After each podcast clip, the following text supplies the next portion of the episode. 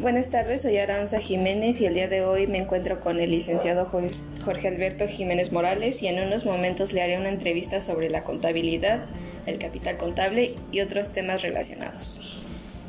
¿A qué se dedica actualmente? Pues actualmente me dedico a cuidar a mis hijas y a mis mascotas. Soy jubilado del Seguro Social y ya tengo seis años de jubilado. ¿Cuál fue su último empleo y cuántos años trabajó en esa organización? Pues trabajé 30 años en el Seguro Social, en el Instituto Mexicano del Seguro Social, y fui jefe del área de gestión de calidad de la subdelegación 8 San Ángel en la Ciudad de México. Para que usted... ¿Principio?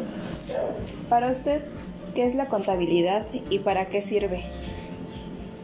Pues es un sistema que sirve para registrar los gastos, los ingresos y controlarlos de esta manera y busca hacer un estudio del manejo de las organizaciones de su comportamiento financiero. ¿Cuántos tipos de contabilidad hay y cuáles son?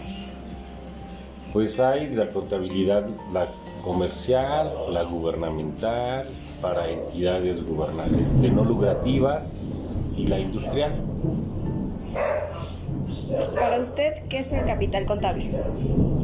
Pues es la parte que genera un derecho hacia los, hacia los propietarios sobre los activos netos que haya en la organización y que pueden ser por aportaciones de los dueños, por otros eventos como alguna compra o venta o transacciones que haya dentro de esta entidad. ¿Qué es el capital ganado? Pues este es el resultado de las actividades que se hayan tenido en la entidad y las circunstancias que lo afectan. También puede hacerse un ajuste por la repercusión de los cambios entre los precios que haya.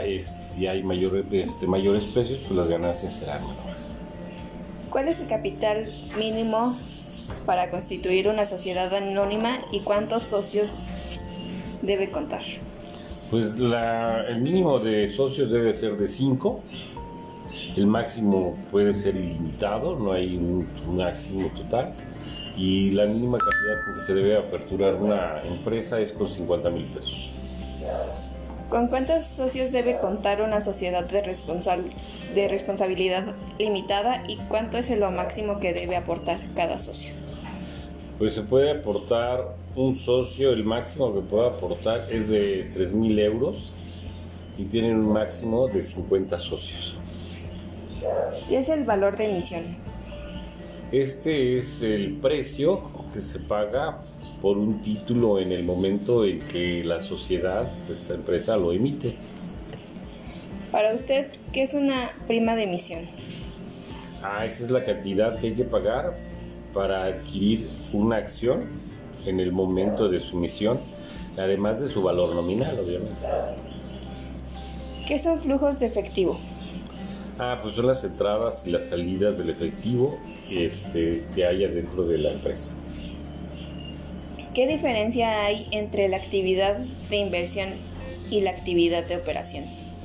Mire, la actividad de inversión es la relacionada con la adquisición y la disposición de propiedades, de equipo, de plantas, de activos intangibles y otros activos destinados a la producción de bienes y servicios o de instrumentos financieros que existan disponibles para la venta.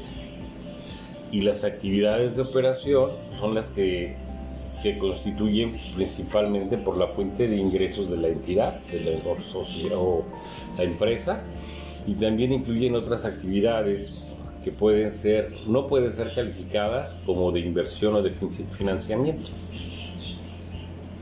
¿Qué norma habla de los flujos de efectivo? Ah, es la NIF B2.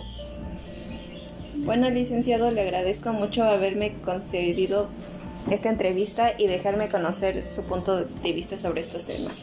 Ah, muchas gracias a ti y que tengas buena tarde.